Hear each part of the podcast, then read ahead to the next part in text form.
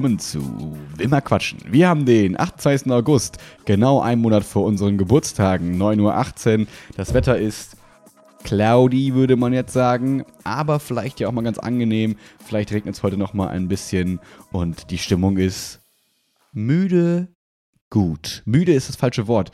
Wie nennt man den Zustand nach dem Aufwachen? Weil müde ist man ja eigentlich, wenn man wieder schlafen will, aber eigentlich wollen wir jetzt ja nicht mehr schlafen, aber sind gerade so aufgewacht. Gibt es da einen guten Ausdruck für? Mm, Das ist der Zustand, den beschreibt man als ähm, vor Kaffee. Vor Kaffee? Hm, ich dachte vielleicht so Delirium, aber nee, ich glaube, das ist es auch nicht. Es baut sich ja so langsam auf. So, du wachst auf und dann fährt dein Körper so langsam hoch. Hm. Und wenn du Kaffee drüber schüttest, hilft das nicht, aber es fühlt sich so an, als würde es helfen. Und dann. ja, ich mag das eigentlich, weil wir, wir jetzt nehmen wir den Podcast gerade in meiner produktivsten Zeit auf. Ähm, als ich noch jung und frisch war, war das ja immer, dass ich dann nachts viel gearbeitet habe und mir so dachte, Mhm, ah, komm, mhm. um 12 fängt die Produktivität erst an, quasi. Also um 24 Uhr. Ähm, und jetzt mit 30 ähm, ist es dann doch eher so, dass man denkt, gut, wenn ich länger als elf wach bin, ist der nächste Tag halt tot. Und das will ich nicht. Mhm, mhm. Und deswegen ist es dann so schön, 10 ins Bett und dann 6 Uhr wache ich automatisch auf, weil senile Bettflucht einsetzt. Ähm, und dann irgendwie ist meine produktive Zeit von 6 bis 10 so. Und äh, deswegen ist eigentlich, eigentlich plane ich gerade Unterricht. Aber da ich dieses Wochenende mal nichts mehr vorhatte, konnte ich halt gestern alles planen. Und das ist ganz geil. Jetzt habe ich mal so einen richtig freien Sonntag vor mir. Das hatte ich lange nicht mehr. Das ist voll schön. Geil. Also lange Was- nicht mehr. Ich hatte Ferien, aber lange nicht mehr in Arbeitszeit. Man muss Ja, das in ja. Verhältnisse setzen. Was, was steht neben dem Podcast noch so an an deinem freien Tag? Oder hast du es bewusst nicht voll geplant? Och, also heute Abend 17.30 Uhr spielt Frankfurt. Ähm, Gucke ich mir wahrscheinlich an. Und ich hatte überlegt, mit Chiara vielleicht mal wieder klettern zu gehen, aber wir Mm. haben uns doch dafür entschlossen, dass wir das den freien Sonntag mal als freien Sonntag behalten Ja, ja, und ja. vielleicht so ein bisschen klar Schiff in der Bude machen, was so liegen geblieben ist über die letzten Wochen. Ähm, irgendwie Kleinigkeit aufräumen, die Pflanzen mal umtopfen und so ein, so ein Mhm. Kram, sie Krams. Genau. Deswegen ist easy und das äh, Coole ist, ich musste relativ wenig planen für nächste Woche. Also im Verhältnis, weil wir Donnerstag, Freitag pädagogischen Tag haben. Und jetzt ähm, erinnerst du dich noch damals, als man in der Schule frei hatte und man sich gefragt hat, warum eigentlich? Ja, ja, so. ja. genau, das waren die Das habe ich nie hinterfragt. Ich habe es einfach hingeglaubt und gesagt, ja, es gibt gute Gründe, es ist okay. Ja, ja, ja. Und die Lehrerin immer gesagt haben, ja, ja, ihr habt da frei, aber wir, wir haben da so Fortbildungsgedöns und solche Sachen. Und ähm, pädagogische Tage sind eigentlich immer super chillig, auch wenn man in der Schule so iPad-Fortbildung oder sonst was macht. Aber dieser pädagogische Tag ist besonders chillig, weil, ähm, Fun Fact, es wird quasi ein, ein, ein Wieso habe ich immer das Gefühl, wenn du sowas erzählst, dass ich danach wieder denke, ah, warum? Es ist, pass auf, es ist ein Teambuilding-pädagogischer Tag, könnte man sagen.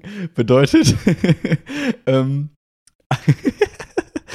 das Witzige ist, pass auf, im, im Lehrerkalender und im Schülerkalender und so steht halt drin, ähm, Donnerstag ab 15 Uhr oder so, Vorbereitung für den pädagogischen Tag. Und Freitag ist der pädagogische Tag. So, das heißt, der Nachmittagsunterricht donnerstags fällt aus. Weil die Lehrer auf Klassenfahrt fahren.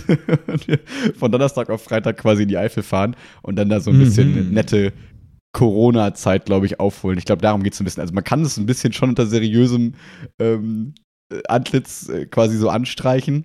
Ja, ja. Aber eigentlich ist es, ähm, wir haben eine gute Zeit und dafür fällt Unterricht aus. Das ist irgendwie ein bisschen merkwürdig. Also es fühlt sich irgendwie komisch an, aber gut, die werden sich nicht beschweren.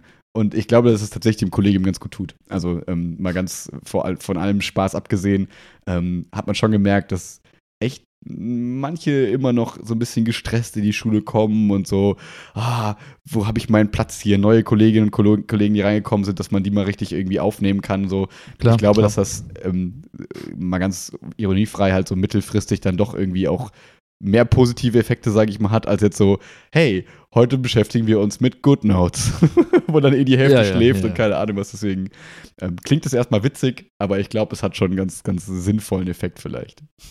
Ich meine, wenn du, wenn du Jahre im Knast warst, wirst du ja auch dann re resozialisiert und kommst dann in so Gruppen rein und so und man guckt, dass du wieder irgendwie. Exakt. Ja, aber so weit weg ist das ja gar nicht von der Realität, ne? Ja. Weil du jetzt, jetzt ist, waren wir jetzt alle nicht im Knast, aber es war ja schon irgendwie sozial gesehen, also aus sozialer Sicht schon irgendwie anders. Isoliert so ein bisschen, genau. Ja. Ja, klar. Und äh, es ist- hilft das auf jeden Fall, wie dann wieder unter Menschen kommt. Und vor allem die, die das nicht freiwillig machen, die jetzt nicht irgendwie wieder alleine rausgeht, die muss man so ein bisschen dahin schubsen. ja, klar. Und gerade in so einem Arbeitskontext, wo du ja auch miteinander arbeiten musst und willst und so, ne? Muss man die Leute Ja. wahrscheinlich auch dazu zwingen zu ihrem Glück. hilft auch einfach, wenn man sich abends mal hinsetzt und mal so einen Abend zusammen einfach nur quatscht über Nichtarbeit Mhm. und einfach mal vielleicht auch ein bisschen, weiß ich nicht, ist nicht so, so, so Dinge isst oder trinkt, die einen dann so ähm, lockern. Und man erzählt sich so Sachen, die man sich vielleicht sonst im Lehrerzimmer nicht erzählt. Das hilft schon. Ja, Das ist quasi unsere Workation, könnte man sagen. ja, ja, Ja, ja. voll geil. Ja. ähm, jetzt hatte ich gerade eigentlich noch einen Punkt dazu, aber ich habe ihn, glaube ich, vergessen, fällt mir gleich wieder ein. Aber apropos. Von, von sechs bis zehn ist meine produktivste Zeit. Aber vielleicht nicht in sozialer Interaktion, fällt mir gerade auf. Du kannst auch Unterricht planen und ich halt, guck dir dabei zu und erzähle. Okay, machen wir so. Okay, kein Problem. Ich brauche noch einen Einstieg. ähm, ich wollte sagen, apropos unter Menschen gehen. Ähm, gestern Abend war, war, habe ich dir ja schon, ich habe dich ja gefragt, ob ihr Bock habt mitzukommen. Ähm, waren wir auf dem äh, Gamescom Festival. Witzigerweise super spontan, weil ähm, ich glaube, wir waren da, wann waren wir da mal? Vor vier Jahren gefühlt, fünf, so, vielleicht sogar noch länger her. Ja, Ähm, ja, schon eine Weile. Und äh, ich verfolge ja immer so ein bisschen jetzt im Stream hier, was so was, was bei der Gamescom so läuft und so weiter und so fort. Und äh, ist, glaube ich, dieses Jahr eigentlich ganz cool, weil eigentlich war vorher immer so ein bisschen die Ansage, äh, die großen Publisher sind alle nicht da, also keine Ahnung, Sony und so sind alle, weiß nicht, also bis Sony da ist, weiß ich nicht genau, aber so Publisher wie Sony und Bethesda und so, keine Ahnung, glaube ich, sind nicht da. Also große Entwickler und deswegen dachte man vorher so, ja, okay, die Gamescom ist tot. Also jetzt nach Corona, die Leute haben, die Mhm, Firmen haben mhm. gemerkt, wir machen lieber so eigene Online-Präsentationen, wie so die Apple Keynote gefühlt. Ähm, das kostet uns weniger Geld, wir brauchen nichts irgendwas hinkarren und deswegen ist cooler. Ähm, aber so wie es jetzt wirkt, ist es, glaube ich, ganz cool dieses Jahr. Ähm, und ich habe mir mal vorgenommen, nächstes Jahr will ich auch mal hingehen, mal gucken. Ich war ja noch nie da. Und irgendwie ähm, ist es, glaube ich, einfach eine witzige Messe. Also wie als wir damals auf der veganen Mhm, Fachmesse mhm. waren, da stellt man sich halt dann nicht für, keine Ahnung, ich würde mich da nicht jetzt zwei Stunden anstellen für fancy whatever, aber allein so mal durch die Messe durchzugehen, ist bestimmt mega Mhm, witzig. mhm, mhm. Ähm, so, und damit einher geht immer das Gamescom Festival in Köln in der Fußgängerzone oder hier am Rudolfplatz, Neumarkt und so weiter. Und ähm, Kja und ich haben ähm, gestern Morgen haben wir äh, Nina Chuba Karten uns geholt, also fürs Konzert nächstes Jahr, ähm, weil wir das halt im Urlaub immer gehört haben und so weiter und so fort. Mhm. Und dann habe ich so, äh, irgendwie aus irgendwas habe ich dann Gamescom Festival so gegoogelt und war so, yo! Also die anderen Tage sind einfach nur Künstler, die ich jetzt nicht so toll finde und die ich nicht kenne, Mhm. also die ich nicht kenne. Ähm, ich glaube, Schmidt kennen viele, S-C-H-M-Y-T. Ich glaube, der war ganz gut ge- vorgestern, aber ich habe das auch nicht gehört, keine Ahnung. Ähm, und dann waren einfach an dem Abend äh, Esther Graf äh, und ähm, ähm, ähm, ähm, Dina Chuba da und äh, beide quasi haben Kea und ich kennengelernt als Support-Acts von coolen Leuten. Also Esther Graf hat mit Alligator ein Lied Mhm, gemacht und äh, Nina Chuba damals mit Kummer und ähm, seitdem fanden wir es echt ganz cool. Und dann waren die beide einfach da und ich dachte mir so, krass, für beide würde ich mir theoretisch so Konzertkarten holen. Und jetzt sind die Mhm. einfach da. Gratis, spontan und so. Und das war irgendwie ein witziger Zufall. Und dann habe ich von dir gelernt, dass das jetzt gerade das TikTok-Ding überhaupt ist. Und dann war es auch so auf der Bühne so erzählt, ja, seit drei Wochen irgendwie und die ganzen Leute im Publikum waren auch nur so, Wildberry Lillet. Und man dachte so, Leute, was ist los? Entspannt euch mal. Ich weiß überhaupt nicht, wovon ihr redet. Also, das war echt, echt crazy irgendwie. Da habe ich so gelernt, ich bin einfach so out of the bubble. also, wenn es darum geht, das war echt krass, weil das war überall Thema um einen rum. War es so, hey, hier hast du TikTok gesehen und so. Und dachte so, Mhm. ey, fuck, ich bin einfach alt. das ist, aber es war Nein, sehr, das sehr cool. nur kein TikTok. Ja, ja, ja, da, vielleicht auch das, genau. Ja, Vielleicht auch das, ja. Schieb's nicht aufs Alter. ja, das stimmt. ja, das war echt cool, weil, äh, beziehungsweise, ich weiß nicht, ob ich es dir auch schon gesagt habe, ich habe mich so gewundert, weil ich habe das dann immer so ein bisschen, weil die ja noch kein Album so richtig raus hat bei Spotify, habe ich dann immer Mhm. so die Top-Tracks gehört, immer so durch und dann kommen ja immer auch die alten Lieder und so weiter und so fort. Und dann guckt man ja immer so zwischendurch mal auf die Streams und mir ist nur so aufgefallen, als ich das dann gestern aufgemacht habe und du es gesagt hast, dachte ich so, hä? Deswegen sind das auf einmal 10 Millionen Streams, weil vorher Mhm, war es irgendwie mhm. immer so Tracks to Velour und so Lieder, die ich eigentlich cooler finde, waren irgendwie so da oben dran und auf einmal war es so, nope, ich habe das einfach verzehnfacht, die Klicks. Mhm. Völlig crazy, wo man wieder lernt, was du uns seit Jahren in diesem Podcast predigst, ähm, was TikTok für eine, eine, eine, ja, eine Chance eben auch sein kann ähm, für Mhm. Künstlerinnen ähm, und Künstler äh, in der heutigen Zeit. Das ist crazy. Vor allem, das, ich finde es von, also es, eigentlich ist es super geil gerade, weil wenn du ähm, gerade auf TikTok so ein bisschen schaust und, ähm, und das Lied mitbekommst, dann die meisten Videos, die ich dazu gesehen habe, waren so, ähm, so Koop-Videos, wo sie quasi ähm, den Anfang gemacht hat von, dem, von diesem Wildberry Lillet-Lied und halt irgendwie die ersten 10, 20 Sekunden quasi eingestimmt hat. Mhm. Und dann hat irgendwie kam Splitscreen und dann hat irgendein anderer quasi übernommen. Mhm. Und das hat sich verteilt in zwei Hälften. Die eine Hälfte waren irgendwie Leute, die au- auf witzig gemacht haben und so, "Hä, was soll ich jetzt machen? Ich weiß nicht, was ich machen soll. Ich mir denke, yo, weiter swipen. und die andere Hälfte waren Dudes, meistens, Rapper-Dudes, die quasi äh, den zweiten Verse oder so gemacht Mhm. haben. Was halt teilweise richtig, richtig gut war, wo ich Mhm. mir dachte, ja, los, machen Sachen, Ja, macht mal ein Video, also macht mal ein Lied zusammen, Ja. weil es einfach richtig gut war. Und äh, das, hat, das ist immer, immer wieder geil, weil du nicht weißt, was kommt.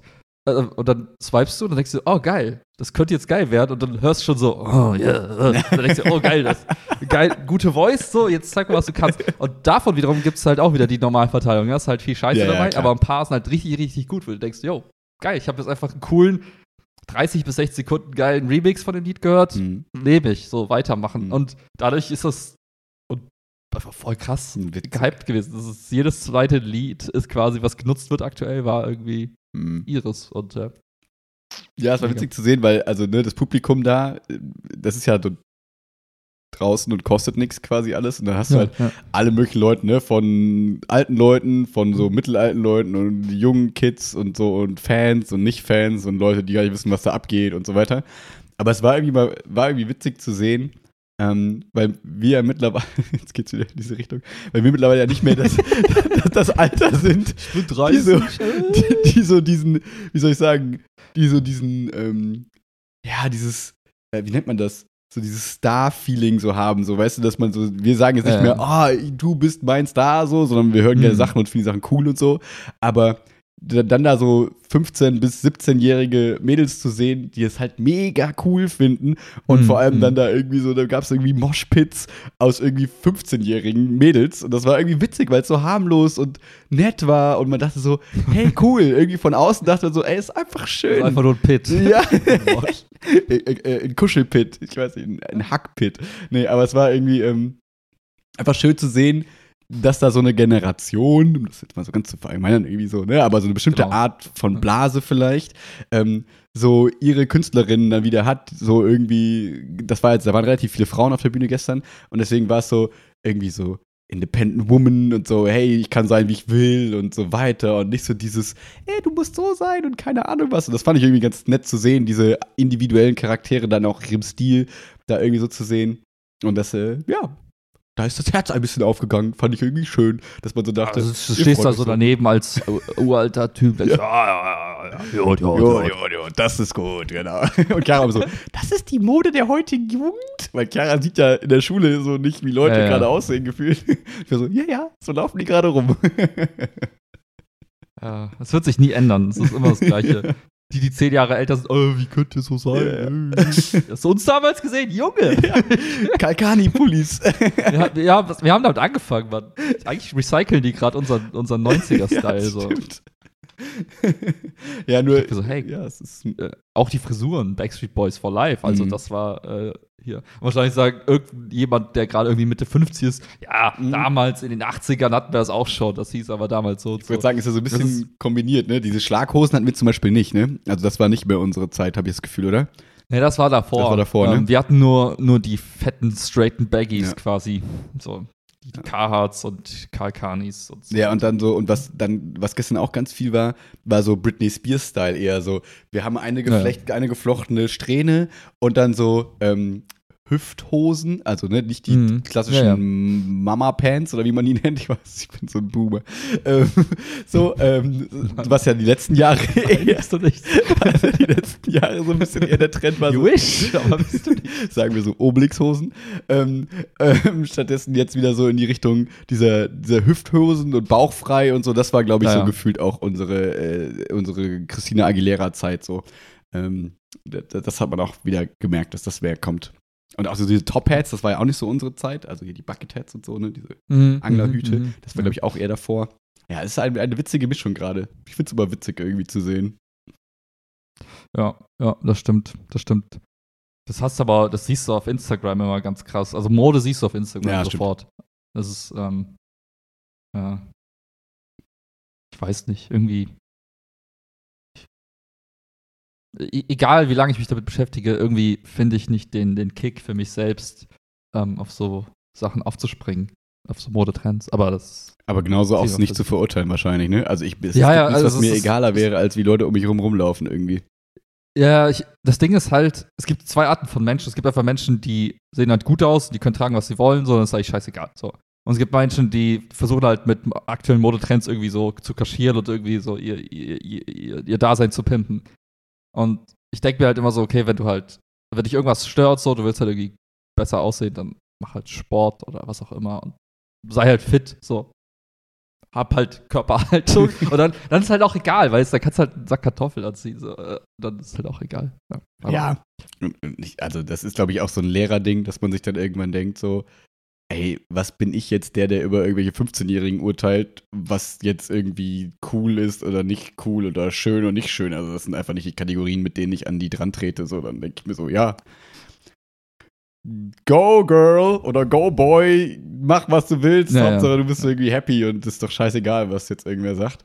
Ähm, was jetzt aber auch wieder Thema in der Schule so ein bisschen wird, ist natürlich, weil der Trend zu äh, immer mehr bauchfrei quasi wird. Das wird jetzt gerade wieder Thema, merke ich auch beim Leichtathletik. Ähm, erzählen mir ein paar Mädels, dass sie jetzt in ihren Schulen da so Themen haben, so wie, ja, gibt es Kleiderordnung und gibt es keine Mhm, Kleiderordnung und so. Und dann gibt es ja die Lehrerinnen-Perspektive, die dann sagen, ähm, haben wir nicht einen Erziehungsauftrag, darf man so rumlaufen, äh, was ist, wenn denen was passiert, was ist mit den Mitschülern, können die sich dann auch konzentrieren und denkt so, oh Gott, wir sind in den gleichen Debatten wie vor 30 Jahren, ey, ich weiß nicht, was ich Ja. sagen soll. Ja. Ich finde ich find den Begriff Erziehungsauftrag interessant. ja, Wenn man den mal hinterfragt, also wenn man den mal so, so, so runterbricht und guckt, was da alles drinsteckt, weil das ist halt so ein Sammelbegriff für verschiedenste Themen. Ne? So von, von wegen, okay, wir müssen Konzentration fördern, wir haben ethisch irgendwie eine Meinung, wir haben eine Modemeinung und wir haben den Versuch, irgendwie Kriminalität zu verhindern, wenn das auch noch damit schwimmt.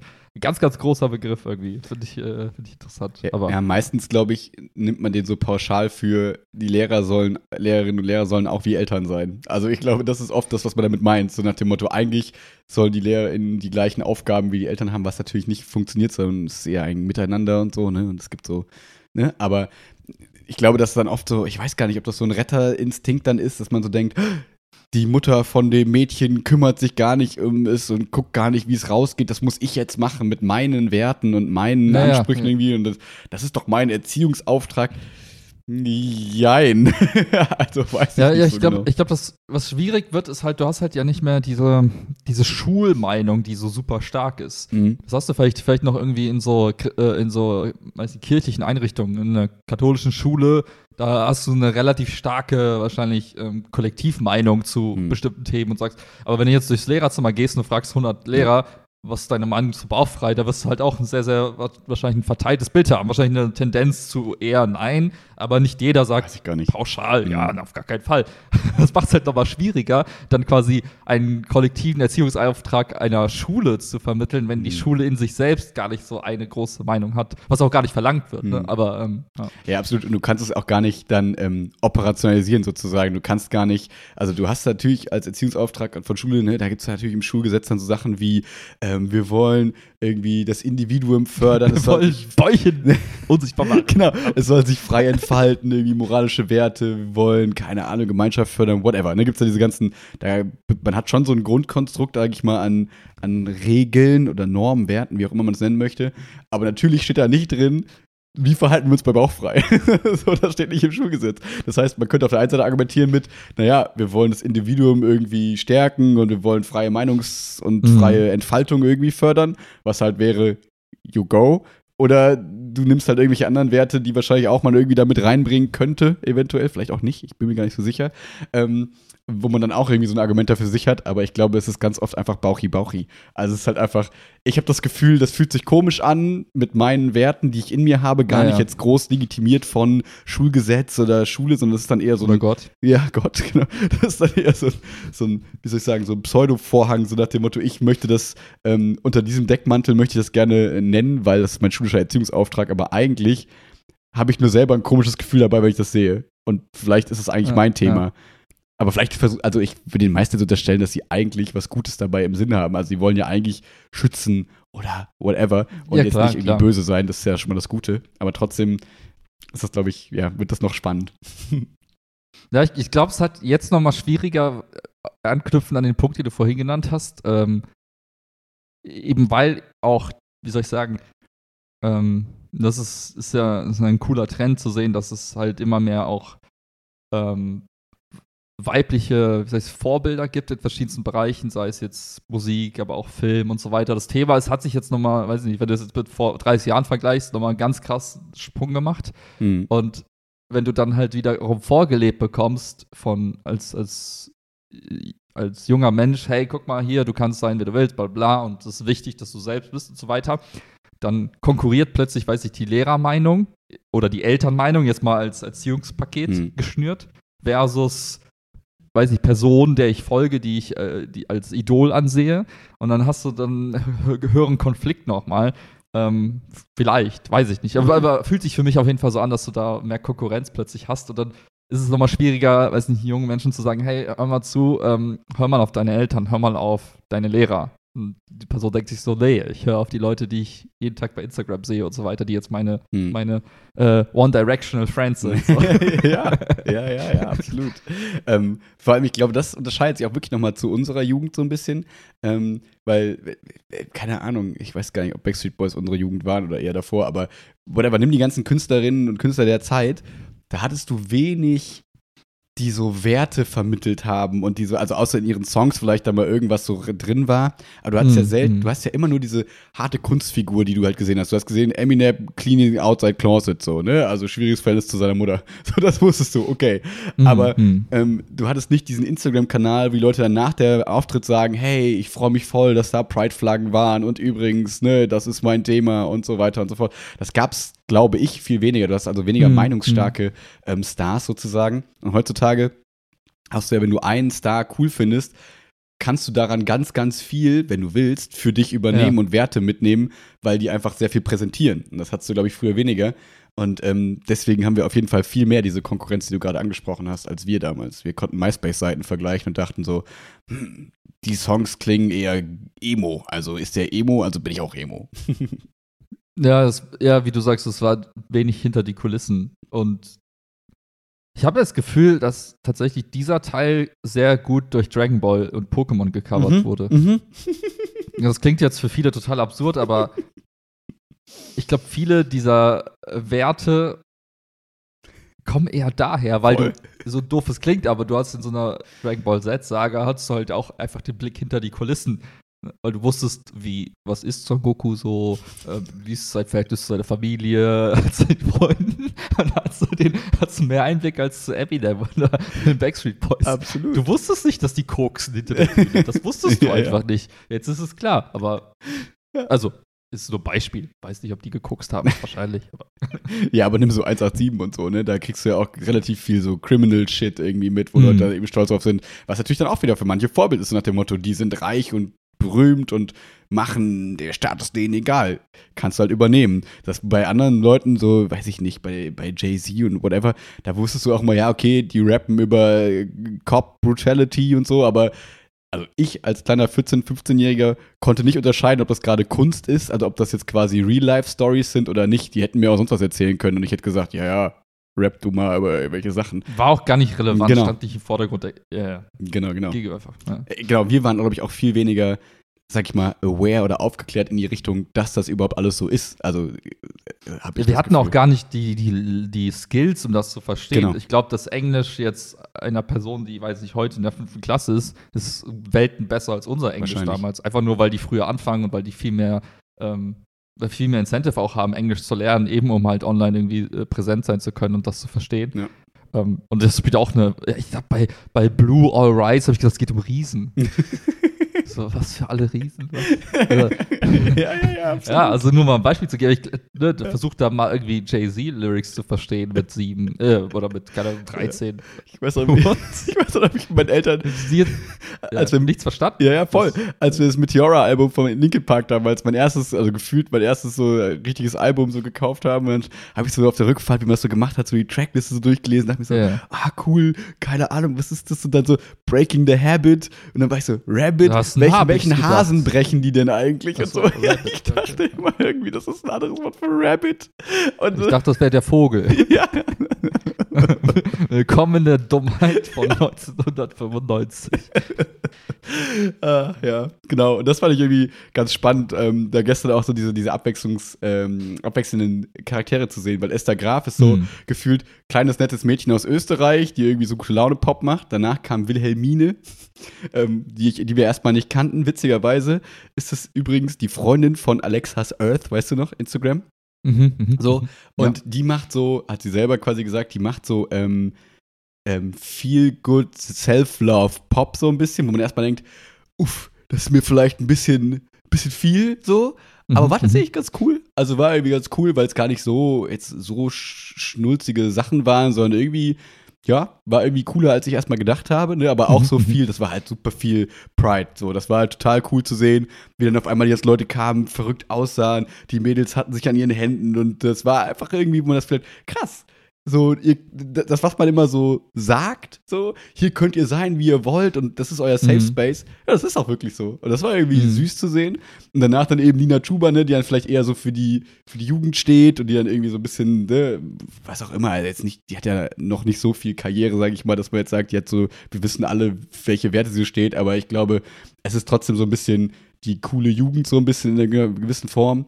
Das ist irgendwie, ja, waren so witzig drei verschiedene Hm. Charaktere, die man gesehen hat, wo man dachte, ach witzig, ihr seid so die, so die Role Models zum Teil wahrscheinlich für, für viele ähm, weiblich äh, gelesene Personen in dem Fall und so. Das war irgendwie ganz schön zu sehen. Ja. Ja, was super krass war, vor ein paar Tagen, das Role Model für, für alle jungen männlichen, Mhm. äh, in, also Social Media äh, Teilnehmer, ist ja gebannt worden von allen Plattformen. Hast du mitbekommen? Andrew Tate? Ja. ich habe das nur am Rande mitbekommen, ich habe keine Ahnung. Also hol mich ab Ja. und dann erzähle ich dir mein, mein Nischenwissen. ich, weiß, ich weiß gar nicht so viel dazu. Ich weiß, das ist sein Instagram-Account und ich glaube, alle anderen sozialen Accounts, die er irgendwie hatte, Mhm. einfach so innerhalb von ein paar Tagen einfach komplett Weggeblippt. gesnappt wurden, einfach weg. Und ähm, wer weiß, ob das alles Teil einer, einer weiteren äh, Marketingkampagne von ihm ist oder nicht. Aber Aber ist das Aber ein schwieriger futsch. Charakter? Weil, was ich jetzt so gelesen habe, natürlich wieder in meinen eher so Linksblasen war eher so schwieriger Typ, so. Also super schwieriger Typ, aber keine Ahnung, ich weiß es nicht. ich würde sagen, ist nicht, der- ist, also wäre nicht der beliebteste Typ so in Köln. Mhm. Ähm, oder äh, um, um mal so einen Einblick zu geben, das, was ich auf TikTok so gesehen habe, weil das Hm. Faszinierende ist ja, du kannst nicht, du kannst es nicht nicht sehen, weil äh, einfach so, äh, es einfach so omnipräsent ist. Also seine, krass. seine, seine Anwesenheit in allen sozialen Netzwerken Mhm. ist einfach komplett dominant. Ich hab's noch nie Äh, gesehen. Hintergrundstory, der hat, äh, das ist eigentlich ganz smart gemacht, der hat, ähm, der hat so, eine, so einen Online-Kurs quasi aufgesetzt. Ich weiß nicht, ob ich das schon mal erzählt habe. Irgendwie kommt mir das gerade so vor, als hätte ich das schon mal erzählt. Aber, Das klingt halt wie jeder 0815-Affe gerade. Also klingt wie Kollege und keine Ahnung was, die halt irgendwie. ja, aber er hat eine Komponente Okay. drin gehabt, die ziemlich smart war. Er hat quasi einen Online-Kurs gemacht und hat ähm, so ein Affiliate-Programm aufgesetzt. Das, die, diejenigen, die an dem Kurs teilgenommen haben, konnten quasi, haben so einen Code bekommen Mhm. und konnten andere Teilnehmer hinzufügen. Mhm. Und immer wenn sie jemandem das verkauft haben, haben die 50% des Kontenkurses als, als Provision erhalten, Mhm. was relativ viel ist. Mhm. Ähm, und dann hat er quasi Inhalte von sich selbst quasi ge gefilmte Podcasts, Mhm. wo er daran teilgenommen hat und so weiter, hat die den Leuten zur Verfügung gestellt. Und was dann passiert ist, das war irgendwie so ein, so ein krasser, krasser Move. Ich glaube, das war nicht nur sein Genius, sondern einfach irgendwie so ein bisschen Zeitgeist, der so ein bisschen auch mitschwimmt. Viele Leute haben einfach seine Videos genommen, haben die quasi zerschnibbelt, so kleinen Clips, und haben die dann auf TikTok, Mhm. Instagram, YouTube überall verteilt. Und es gab so, so viele Accounts, die nicht von ihm selbst sind, aber von den Ah. Leuten, die seinen Kurs vertickt haben, Mhm. äh, dass es einfach so wie so eine Tsunami-Welle übers Internet geschwappt ist. Weil alle Und- Profit gerochen haben quasi damit. Mhm. Ja, weil es wahrscheinlich ein easy Deal war so und du kannst das relativ anonym machen. Also du musst ja jetzt, du musst ja kein, also du musst nicht selber dich quasi ähm, als Individuum irgendwie, ähm, weiß ich nicht, offenlegen. Du kannst einfach so einen random Account machen. Andrew Tate, Fanpage 21, so. Exakt, Mhm. so und dann knallst du da 20.000 Videos rein, die werden vom Algorithmus aufgesammelt und verteilt und Mhm. dann machst du halt Geld damit. Aber dein, sie sagen, dein, dein, dein Risiko, dass du damit irgendwie Geld in den Sand setzt, du hast halt keine Setup-Kosten. Du Mhm. machst es einfach, so ein Account ist halt schnell gemacht und dadurch ist das Internet komplett voll. Mhm. So, Ja, witzig. und, Mhm. ähm, und das war halt, und inhaltlich ist der Typ quasi, wie soll ich sagen, ähm, Ist das nicht so ein Höhlenmensch? Ist das nicht so jemand, der so sagt, so, Männer müssen stark sein, Männer müssen das und Frauen müssen in die Küche und so. Also das ist das, was ich mal so nur irgendwie gesehen habe, wo ich so dachte, wo dann halt eben das, was ich mitbekomme, die Empörung so ist. Da kann natürlich sein, dass Ja, das so ein Clip von irgendwie 100 ist und die anderen 99 sind irgendwie harmlos, aber der war so super frauenverachtend, super toxisch männlich, so dieses, du musst irgendwie nichts, also du darfst auch nicht weinen, also dieses klassische Gegenteil von dem, was eigentlich gerade so ein bisschen der Zeitgeist vielleicht ist. Ja. Ja, ich- ich glaube ich glaub tatsächlich, dass man das so, so stehen lassen kann. Ich glaube, der Typ, also der Typ selbst ist nicht doof. Also wenn du mal ein bisschen so Mhm. reinhörst, der ist, der ist nicht doof. Und ich glaube, der spielt auch mit diesem, diesem Provokanten so ein bisschen. Kann sein. Aber ich glaube, die, die, die Hauptmessage ist tatsächlich so nach dem Motto, ähm, ja, sei halt, sei halt kein Lappen, hör auf rumzuheulen. So. Mhm. Ne? Die Welt ist hart, so, leb dein Leben und, und, und hör auf die ganze Zeit zu sagen, äh, alles ist unfair, bla bla bla. Mhm. Und äh, dieses, dieses Rollenbild, da ist er, glaube ich, auch eher in dem, in dem, in dem, äh, ich sagen, ich, nicht der Moderne angekommen, so wie man es heute jetzt beschreiben würde, als was ist das aktuelle Rollenbild, äh, Ja. undefined, sondern eher so, ja, ich bin der Typ so, du musst als Typ irgendwie klarkommen und, äh, und äh, weiß ich, für, für deine Familie halt irgendwie da sein, so, die Mhm. zählen auf dich. Äh, und dann halt so ein bisschen das Gegenstück zum Feminismus. Es gibt auch so ein paar Podcasts, das siehst du halt in den Clips, wo er mit halt so, wie soll ich sagen, er als Antifeminist versus Feministin, wo die sich halt dann battlen, Mhm. Ähm, wo er dann quasi die, die Counterposition Mhm. zu dem anderen Extrem irgendwie einnimmt und dann so ein bisschen versucht gegenzuhalten. So von wegen, oh, Männer nutzen Frauen ja nur aus und versuchen die quasi klein zu halten. Und dann bringt er so Beispiele und sagt, ja, Leute, Schiffe, du bist Müllmann und gehst um 6 Uhr, weiß ich nicht, zur Arbeit und äh, arbeitest den ganzen Tag und denkst du, der, der macht das quasi, um seine Familie irgendwie zu unterdrücken und, und der krasse Typ zu Mhm. sein im Haus. Wahrscheinlich nicht. Äh, also, ja, habe ich jetzt Ja. zu wenig Peil von, aber gut. Nein, nein, aber was ich sagen will, ist, das ist halt, ich glaube, wenn du heute quasi so den, den die akzeptierte Meinung nimmst zu allen möglichen Themen, Mhm. dann ist das so, so ein edgy Mhm. Dude, der quasi da aneckt und äh, bewusst auch provoziert. Ja, ich, ich merke bei mir selber, ähm, dass man ja, also das ist, dass man dann ja irgendwie so, jemand, je nachdem, wen du quasi bei Social Media und so folgst und Twitter und wie auch immer, ähm, jetzt gar nicht so nach dem Motto, du findest die gut, die die Leute gut finden, die du gut findest. Verstehst du, was ich meine? Sondern, also, Ja. ich würde jetzt nicht hingehen und sagen, ah, ich feiere alles ab, was, keine Ahnung, jetzt sagen wir Nina Chuba, irgendwie, die jetzt sagt, hey, der ist voll cool, dann würde ich sagen, ah, cool, der ist voll cool, sondern dann müsste man Mhm. irgendwie gucken, Mhm. so. Aber was ich merke, ist, wenn Leuten, die ich irgendwie vielleicht gerade, wo ich denke, hey, das, die finde ich irgendwie ganz gut, äh, sorry, nein, die finde ich irgendwie schwierig, also wo ich selber ein Bild von habe, okay, Ja. schwieriger Typ, wenn die Leute gut finden, also wenn, wenn die dann sagen, hey, der ist voll gut, dann denke ich mir, Mhm. mm, ich glaube, dann, also dann habe ich schon so, es ist so dieses klassische, diese Beispiele von, wenn du hier irgendwie, keine Ahnung, äh, gegen den Euro demonstrierst, aber neben dir laufen irgendwelche Nazis rum, dann denke ich mir, ha, ich bin hier falsch. Ich, das ist nicht Mhm, meine Demo, wo mhm. ich sein will. Genauso denke ich mir das halt, und das, das war jetzt so ein bisschen das Andrew Tate-Phänomen bei mir, dass ich mir dachte, okay, so, so komische Accounts, die gesagt haben, Free Andrew Tate, wo ich dachte, ha, wenn du das sagst, dann will ich das, Mhm. glaube ich nicht. Dann will ich, glaube ich, nicht, dass der gefreakt wird. Also nur, weil man halt selber schon weiß, der ist scheiße, aber das heißt ja noch lange nicht, dass ich dann eben Andrew Tate kenne. Das ist ja eben genau das Ding, das ich meine. Mhm. Ähm, dann hat man in der Form eben da so diese Bestätigung durch die Zwischeninfluencer vielleicht. Ähm, und da merke ich selber, mache ich dann oft den Schritt gar nicht und gucke mir das überhaupt an so und denke mir, okay, ich verpasse nichts, wenn ich mir das nicht angucke. Brauche jetzt aber auch nicht großartig Stimmung machen, weil ich habe keine Ahnung, aber ja, bin da raus. ja, ich, ich finde es halt, ähm,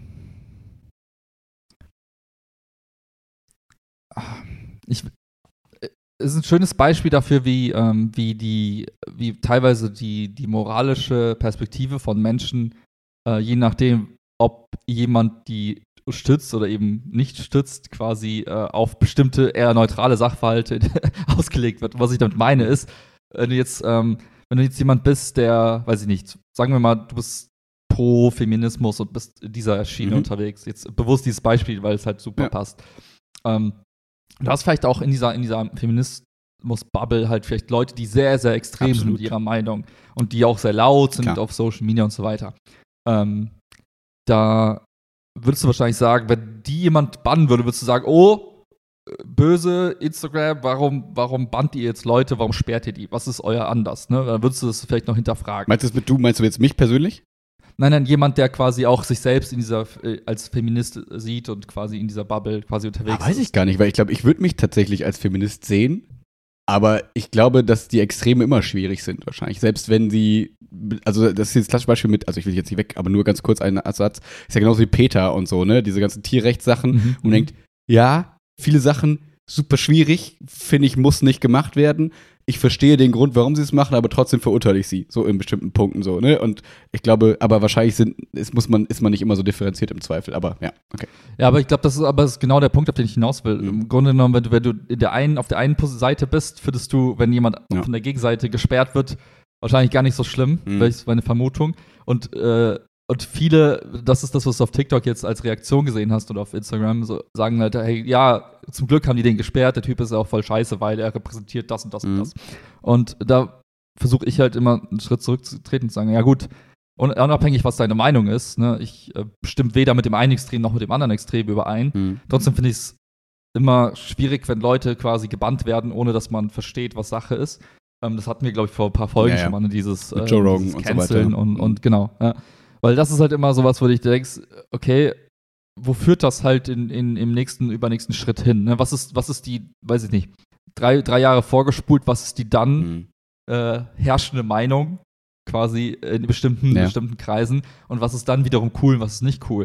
Und ich sehe schon den Tag kommen, wo irgendwer unseren Podcast rauspickt und sagt, hey, in Folge so und so habt ihr darüber geredet, ihr seid ja voll die Blank, was auch immer, ja, ja. Füll, füll das Wort.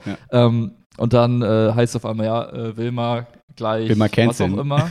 genau, und dann sind wir halt, und ich sehe das halt also als latentes Risiko, was so die ganze Zeit da schwebt, was heute vielleicht nicht existiert, mhm. aber wer weiß, was in drei, vier Jahren die, wie gesagt, die herrschende Meinung ist, mhm. egal welchem Thema, und dann pickt halt irgendwer was raus und sagt, ey Leute, ihr seid raus, ihr seid gecancelt. So. Und, ja. und ja. Ich, ich verstehe den Aspekt total. Ähm, da in mir pocht da, glaube ich, nur manchmal dieses Herz mit, ähm, da haben wir schon häufig drüber gesprochen, so in der perfekten Welt würde ich dir total zustimmen. Dadurch, dass ich aber sehe, wie Schülerinnen und Schüler im Großteil so beeinflusst werden, in gewisser Weise in bestimmten Phasen, kann ich verstehen, warum man sagt, ich finde es gut, dass sie diese Meinung eben nicht mehr so bekommen. Aber natürlich verstehe ich total den Punkt, den du sagst mit, naja, aber was ist, wenn es halt in drei Jahren die Meinung ist, die du gut findest, so, ne? Da sagst du dann das Gleiche hm, wahrscheinlich nicht. So, ne? Aber trotzdem sehe ich gerade ganz aktuell das Problem, dass wir im Zweifel da, dass, dass die Kinder da irgendwie beeinflusst werden von irgendwelchen Voll, aus meiner Sicht Volltrotteln, weswegen ich dann manche Sachen eher verurteile und manche eher nicht. Und das Problem ist die Einordnung. Eigentlich wäre das Ziel da, ne, ordne das ein, geh hin und so. Aber da kommt man halt nicht hinterher. So, ne? Apropos Erziehungsauftrag, ich glaube, weder Eltern noch Lehrerinnen und Lehrer kommen hinterher. Jede Social Media ähm, ähm, jedes Phänomen, das da irgendwie, sag ich mal, aufploppt, egal ob das jetzt vielleicht positiver erscheint, negativer, whatever. Ne? Nimm dieses, wir essen irgendwelche Pots, irgendwelche komischen äh, Waschmaschinenpots und so, ne? Du kommst nicht hinterher, weil Social Media ist immer schneller als du. Deswegen, also als Erzieher, du kannst natürlich dafür sorgen, dass die vielleicht vorher mündig sind und so weiter. Ich glaube, das ist ein Traum, den ich habe, aber ob ich das hinkriege, also ob wir das hinkriegen, bezweifle ich. Und ich glaube, dass Social Media immer schneller ist. Und deswegen kann ich verstehen, dass man sagt, wir brauchen irgendwelche Mechanismen, die da irgendwie helfen, aber ich verstehe, dass Bann nicht zwingend der, der, der Mechanismus sein muss, sondern sowas wie hier ähm, diese, ich weiß nicht, wie gut die funktioniert, aber diese Covid-19-Einordnung, dass du halt darunter dann diese, diese Faktensheets gekriegt hast, sodass du, nach, du sagst, wenn du jetzt ein Andrew Tate-Video guckst, so, sieh dir auch das und das an. Übrigens, das ist das und das hier, dass man halt dann automatisch so Einordnungen bekommt oder so. Das würde ich persönlich auch viel, viel besser finden, als jetzt irgendwie ein Bann. Mhm. Aber ich verstehe, warum das dann gemacht wird, aber verstehe eben auch die Konsequenz, was ist, wenn es zur Regel wird. Also.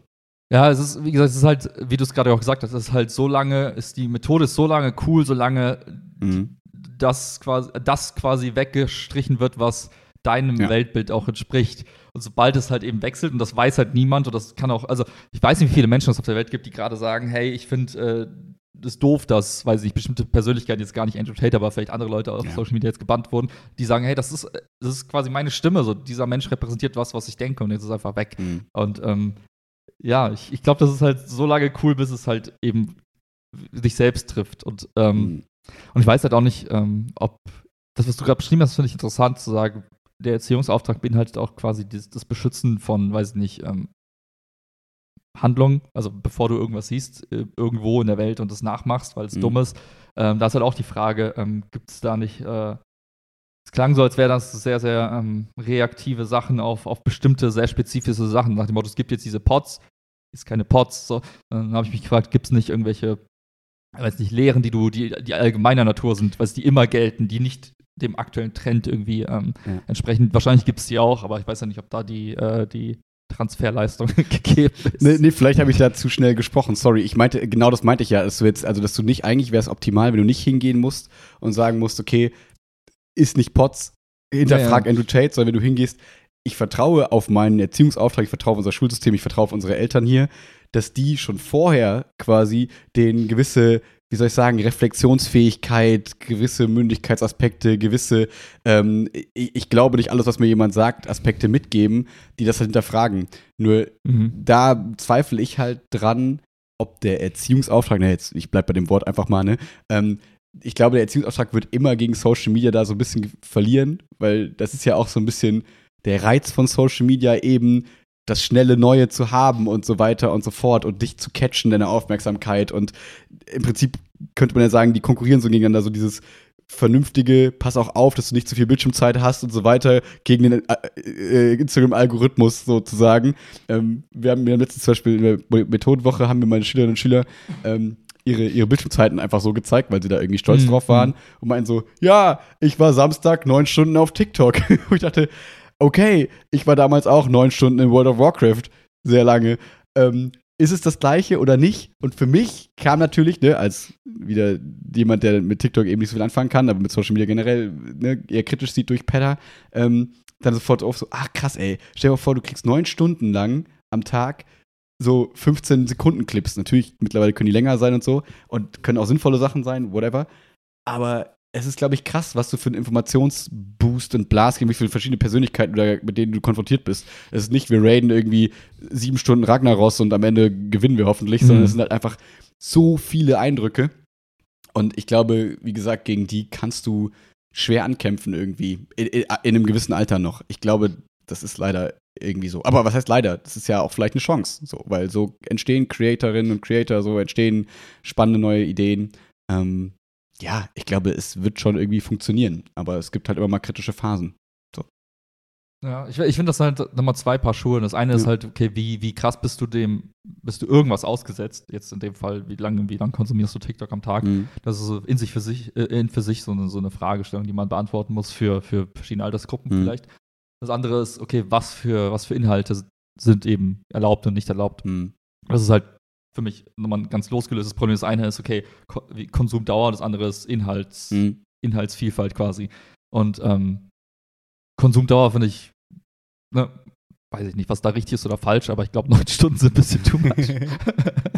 Ja. ähm, aber Inhalts, Inhalts quasi, ähm, Inhaltsselektion quasi, von wem auch immer, der dann Mhm. sagt, hey, das ist okay, das ist nicht okay, das schmeißen wir raus, das, das darfst du sehen. Ähm, ja, ich, wie gesagt, ich glaube, das ist, äh, sobald man halt diese, diese, diese Arena betritt und sagt, okay, wir, wir fangen jetzt an, halt eben bestimmte Meinungen rauszufiltern und das halt im großen Stile, weil sie uns gerade nicht passen. Irgendwas in mir drin wehrt sich so, so ich. äh, vehement dagegen, dass ich sage, ja, lass doch, lass doch die Trottel Trottel sein. So, Mhm. lass doch, ne? Die werden schon von alleine irgendwie rausgefiltert, so, wenn sie halt wirklich nur Kacke labern. Ja. Ähm, Ja, ja. äh, verstehe ich. Vor allem, also nur noch zwei Punkte. Äh, Zum einen, ähm, genau, ich glaube, ich meinte gar nicht, dass man die Länge, also klar, Länge begrenzen macht total, also könnte man sich vorstellen, dass es Sinn macht. Das ist, da, als Eltern muss man macht da. für Erwachsene genauso Sinn. Genau, Also- exakt. Exakt. Ja. Aber ich meinte mehr, wie krass ähm, wie krass viele Informationen in so einer Zeit quasi einmal Ja. eingeballert wird. Weil wenn, ne, denk noch mal kurz an, Tele an, an unsere Fernsehzeit damals zurück. Das war das höchste der Trash-Gefühle war irgendwie tough oder so. Dass man guckt, da hat man irgendwie eine Dreiviertelstunde tough geguckt und da waren drei Beiträge und das war's oder so, Mhm, ne? RTL 2. Ich meine einfach diese, ich, das finde ich immer so spannend einfach. Die Länge der Beiträge und die Komprimierung der Inhalte auf gewisse Mhm. Sachen. Und wenn ich mir da eben neun Stunden vorstelle, aus unserer trägen Zeit damals eher, ne, wo du halt dann wenig Informationen über langen Zeitraum hattest, jetzt wie Mhm. viel du einfach kriegen kannst. Also gar nicht jetzt besonders positiv, negativ, weil das kann ja eben auch sein, dass du dich dann sehr schnell in ganz viele Themen irgendwie so ein bisschen reinschießen kannst, wie auch immer. Das finde ich halt krass, wie viel, also aber wie viel Infos man bekommt in dieser Zeit, jetzt völlig wertfrei. Ähm, und äh, den zweiten Punkt habe ich in meiner Produktivität natürlich vergessen. nee, ist, glaube ich, auch äh, nicht so wichtig. Ähm, Fun Fact, vielleicht zu dem, Ja. zu dem äh, in kurzer Zeit. Ähm, in China gibt es jetzt gerade einen ganz krassen Trend, dass ähm, Menschen weniger Filme gucken, mhm. also Kinofilme oder halt auf Netflix oder was auch immer. Mhm. Ähm, und stattdessen die ähm, gibt es so zwei, dreiminütige Zusammenfassungen von dem Film, wo quasi Oh die, der. Hauptstrang des Films quasi in so einem Kurzvideo quasi erklärt wird. Ähm, mit so teilweise Filmausschnitten, aber halt teilweise Textüberlagerungen, so einer, so einer quasi äh, Metastimme, die so den Film so ein bisschen erklärt. Ja. Und das ist halt super, super trendy, gerade weil viele Leute das äh, dem Film, äh, weiß nicht, äh, lieber das haben als den Film. Ja. Ähm, was ich nachvollziehen kann, aber auch wiederum bei anderen, bei manchen Filmen kann ich es nachvollziehen, bei manchen Filmen nicht. Also manche Filme leben ja quasi von diesem Plot-Twist und dann ist es so Mhm. in zwei Minuten erklärt und weißt ja, okay, das ist also die, Mhm. die lange Story, die über Stunden aufgebaut wird. Andere Filme da könnte ich es überhaupt nicht nachvollziehen, weil ich mir denke, hey, der Film lebt halt von, von der Atmosphäre. vom Aufbau und so. der, der Atmosphäre und der Stimmung und so. Das Mhm. kriegst du halt in zwei Minuten nicht vermittelt. Ähm, Ah, spannend. Finde ich ganz interessant. Ja, ist ja so Wird wahrscheinlich auch irgendwann überschwappen, schätze ich mal. Wahrscheinlich. Und das ist ja auch so ein bisschen dieser Blinkist-Ansatz, ne? Wo du sagst, äh, okay, Ja, wir ja, fassen ja. dir Bücher innerhalb von 15 Minuten zusammen, wo ich das aber doch ein bisschen mehr verstehen kann, weil das ja geht es ja eher um Sachbücher, so nach dem Motto, wir haben, du willst Informationen, die können Ja, wir dir irgendwie ja. kurz aufbereiten, so ein bisschen mehr. Gerade bei Filmen finde ich es irgendwie strange. Ähm, weil, also, einfach, also ich persönlich, ne? Weil das halt wie so Kunst quasi ja eher für mich jetzt ist. Und ähm, Ja, das wäre halt so wie, ja, weiß ich nicht. Als würde man alle Musik auf einmal nur noch auf doppelter Geschwindigkeit hören, damit du sie schneller gehört hast, damit du weißt, worum es so geht. Ich weiß nicht, fühlt sich für mich komisch an. Genau, also, aber da, ich merke das ja selber. Ich bin einfach ein, in jeder Lebenslage ein super ausdauernder Konsument. Also, ne, damit meine ich, Mhm. ich kann mir gut drei Stunden YouTube-Videos angucken. Ich kann mir gut drei Stunden Kinofilm angucken. Ich würde nie aus dem Kino gehen und sagen, boah, das war zu lang. Aber das machen ja ganz viele. Nicht, dass ich dadurch besser wäre oder schlechter oder sonst irgendwas. Nur ich merke einfach, Naja. dass ich ganz wenig, wenn ich an der Sache irgendwie Spaß oder irgendwas habe, ähm, mich daran satt sehe oder so, ne? Nimm's Phantasialand. Ich würde immer von morgens super früh bis nachts dahin gehen. Und äh, irgendwie Mm, gibt's für mm. mich keinen Grund, da früher zu gehen. Wir planen jetzt gerade wieder mit den Flowstickers zum Buddy Bash. Ist völlig klar, drei statt zwei Stunden. Also, ich weiß nicht, irgendwie habe ich immer das Mm, Gefühl, wenn mm. ich mir etwas angucke, wenn ich etwas tue, dann will ich das meiste daraus mitnehmen und bin halt voll dabei. Aber ich kann total verstehen, dass halt Menschen das auch im Zweifel nicht so sehen und sagen, okay, es ist auch irgendwie eine Kunst und es ist auch irgendwie wichtig, in kurzer Zeit irgendeine Message rüberzubringen und so weiter und so fort.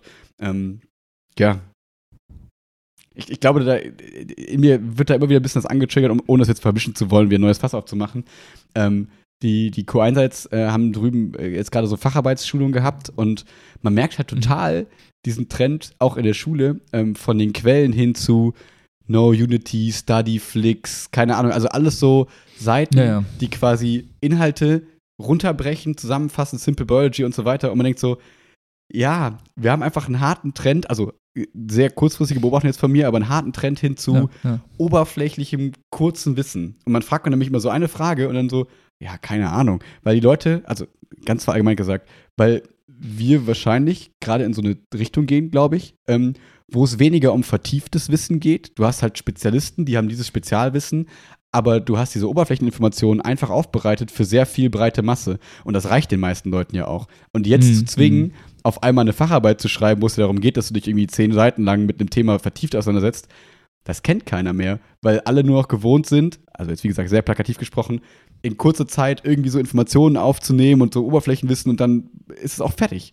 Äh, Das finde ich ähm, ganz interessant zu beobachten, was mir dann, glaube ich, zwischendurch immer auch so ein bisschen Sorge macht, was für mich in meinem Kopf alles so zusammenmischt. So TikTok 15 Sekunden Clips, oberflächliches Wissen, was ist mit der Tiefe, man lernt das gar nicht mehr, was ist mit Quellen, Mhm. Recherche, funktioniert nicht, weil ich verlasse mich auf die Quelle. Äh, Jimmy Johnson aus Bayern hat ein Referat gehalten, das reicht für mich als Quelle für mein Referat und man denkt so, Mhm. hä? Aber was ist, wenn Jimmy Johnson ein scheiß Referat gehalten hat? Ja, aber ist doch im Internet. Ja! Und ach, ja, ich Ja. glaube, das, das kommt bei mir immer alles so schnell zusammen, wenn es um solche Themen geht.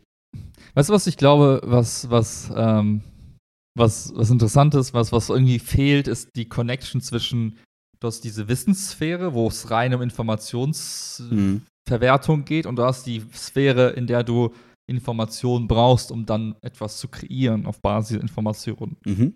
Und ich würde, und mit kreieren meine ich nicht zwangsläufig die, die, das Wissen umzustrukturieren und neu zu verteilen. Also das, was ich zum Beispiel äh, lustigerweise in meiner Bachelorarbeit gemacht habe, ich habe mir Wissen angeeignet und dann quasi neue, neue Thesen daraus entsch- geformt, was auch immer. Das war ja ein reines, ich nehme Informationen, filter die, re- strukturiere die und baue quasi einen neuen Satz Informationen. Aber ich habe nicht irgendwas damit entstehen lassen. Genau. Ich habe nicht was gelesen und danach einen Tisch gebaut. Ich habe nicht etwas gelesen, danach was programmiert. Ich habe nicht etwas gelesen und dann irgendwie ein Video kreiert oder was auch immer. Mhm. Und wenn ich ans Schule zurückdenke, in unserer Zeit war Schule häufig ja Wissensrestrukturierung und Genau. dann quasi Neuanordnung von dem, was ich aufgenommen habe. Das heißt, das Feedback, was ich ja bekomme, ist ja meistens durch den Lehrer oder die Lehrerin, die sagt, hey, das war nicht so smart, da hast du einen logischen Fehler, da hast du da einen grammatikalischen Fehler, du hast dich verrechnet, was auch Mhm. immer. Ähm, aber ich habe nicht den, den, den, den Schritt zu sagen, okay, ich habe jetzt ein Wissen angeeignet über irgendein Thema oder ein Themenkomplex und jetzt muss ich damit irgendwas machen, wo, wo, wo die Physik mir sagt, funktioniert oder funktioniert nicht. Mhm. Also weißt du, was ich meine? Wenn du dann versuchst, du hast jetzt ein Buch gelesen über, über Tischlerei und dann baust du einen Tisch, Und der und steht halt stürzt nicht. ein, Mhm. dann ist das das brutale Feedback der Welt und dann, wird, dann wirst du denken, was für eine Scheißquelle war dieses Buch Ja. oder wo habe ich, ne? Aber ähm, in, der, in der Schule hast du halt häufig eben nur diese eine Sphäre Mhm. und da kann ich es nachvollziehen, dass man lazy wird und sagt, hey, ja, es geht, das ist doch eh nur Wissen. Ja, es ist als Wikipedia reicht, so, ja. Exakt, ne? Das heißt, das wenig diesen Realitätsfilter, äh, der Mhm. dann einfach brutal ist, wie er ist, nämlich Physik, Chemie und, äh, und alles, was uns umgibt, ist halt wie es ist. Das Mhm. kannst du nicht verändern, das kannst du nicht schönreden. Ähm, und ich kann mir vorstellen, dass das halt so irgendwie so ätzend ist, weil du kannst halt als, als, als, als Feedbackgeber, als Lehrer halt nur bestimmten Teil machen. Mhm. Aber wenn du sagst, die Informationen sind doof, falsch, nicht würdig, was auch immer, weil sie eben von komischen Quellen stammen, dann ist das, das, dann bist du quasi derjenige, der das als dogmatisch hinstellt und sagt, das ist nicht richtig. Aber das war es auch. Es gibt keine darüber gehende neutrale Kraft, die sagt, nee, das ist jetzt Blödsinn. Ja. Und, äh, also es gibt, es gibt quasi diese, diese Autorität wird dann quasi leicht, ist leicht anzuzweifeln, weil du Ja. denkst, ja, komm, ich krieg doch eine 2 im Zweifel und alles, alles gut. Ja. Ähm, und ich glaube, das ist, das würde halt helfen, irgendwie zu sagen, ja, es geht nicht darum, nur Wissen irgendwie zu konsumieren und dann schnell wiederzugeben, sondern es geht auch darum, das irgendwie nutzen zu können. Und das zeigt, ob du wirklich gerafft hast oder nicht. Total guter Punkt. Das ist ja genau das, was man im PEDA zum Beispiel immer kritisiert mit Handlungskompetenz. Ne? Wir haben die Aufgabe, Mhm. Handlungskompetenz anzubahnen, aber wir haben natürlich im Schulalltag nicht die Zeit, dass die Kids in den Kindergarten gehen und mal ausprobieren, so nach dem Motto, ja, wie ist denn eigentlich so demokratischer Erziehungsstil, wo ja. wir alle mal sagen, das ist voll gut, die Kinder können mitbestimmen und auf einmal merken die, dass dann die Kinder ganz viel mitbestimmen wollen und merken dann, nee, das ist Reality-Check, das funktioniert nicht so einfach, Ja, aber ja. in der Klausur hinzuschreiben, der demokratische Erziehungsstil ist der beste Erziehungsstil, so, ne, geht halt mal schnell, aber der Reality-Check fehlt halt absolut. Und ich glaube, es ist im Beruf Ja. wahrscheinlich später gar nicht mal so anders. Ich glaube, es ist gar nicht mal so ein Schülerinnen- und Schülerphänomen,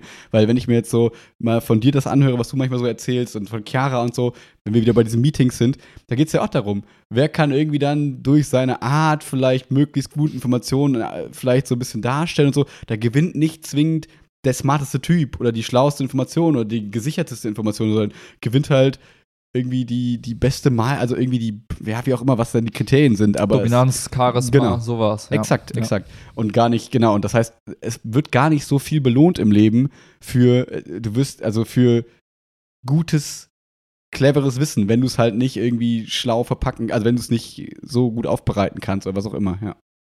Ja, das ist halt wieder, das ist halt immer interessant zu sehen, dass wir dann doch am Ende in solchen Strukturen landen, wo, wo, wo wir, wo wir Hierarchien bilden. Mhm. Auf natürliche Art und Weise. Und wie du sagst, das ist halt eben nicht der Smarteste oder die Smarteste. Ähm, wobei, das ist halt wiederum, ich glaube, das ist dann wiederum der Unterschied zwischen Unternehmen, die auf lange Sicht erfolgreich sind und Unternehmen, die halt irgendwann zugrunde gehen, ist halt, wie gut ist die Organisation in der Selbststrukturierung, in der Selbstorganisation, um, um so ein Verhalten dann zu bestrafen. Also wenn man nur danach geht, wer ist der lauteste, wer ist der, äh, weiß ich nicht, der charismatischste oder die, Mhm. ähm, dann ähm, gilt es halt eben, diese, dieses Verhalten zu bestrafen, sagen, es geht nicht darum, wie, wie, wie toll die Präsentation war, sondern es geht darum, wie gut funktioniert das, was wir entwickelt haben. Ja.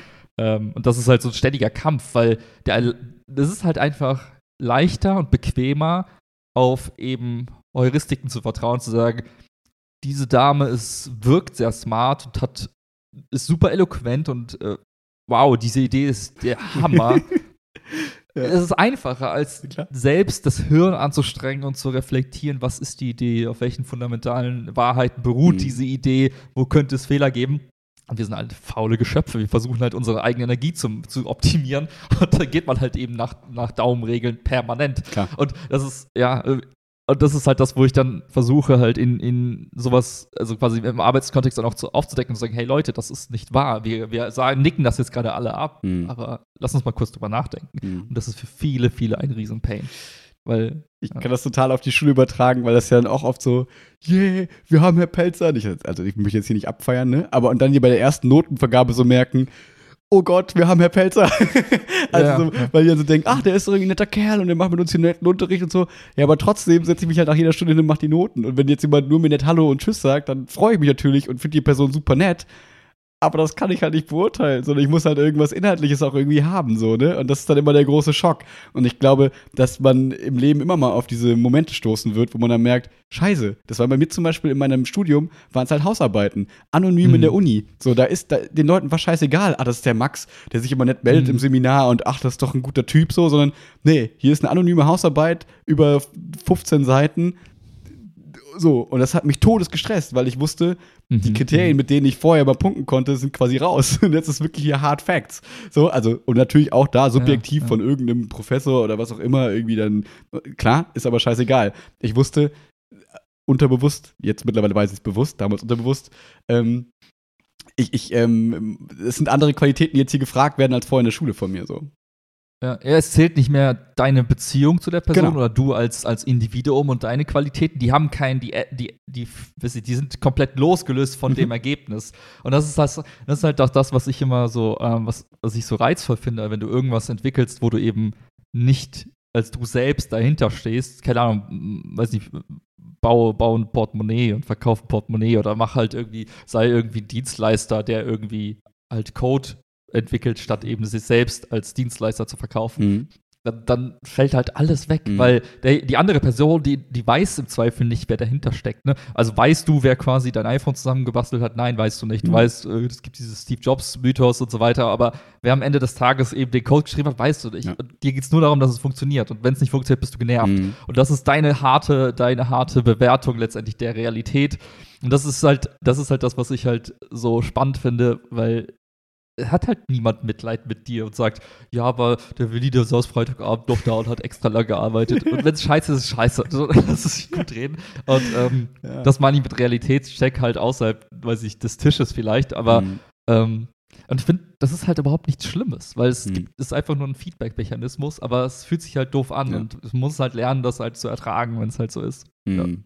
Ja, vor allem, wenn es halt dann, das ist ja das, das Inkonsistente an Schule quasi. Du hast ja nicht immer dein ständiges Team so, sondern du hast ja Lehrerwechsel oder Lehrerinnenwechsel.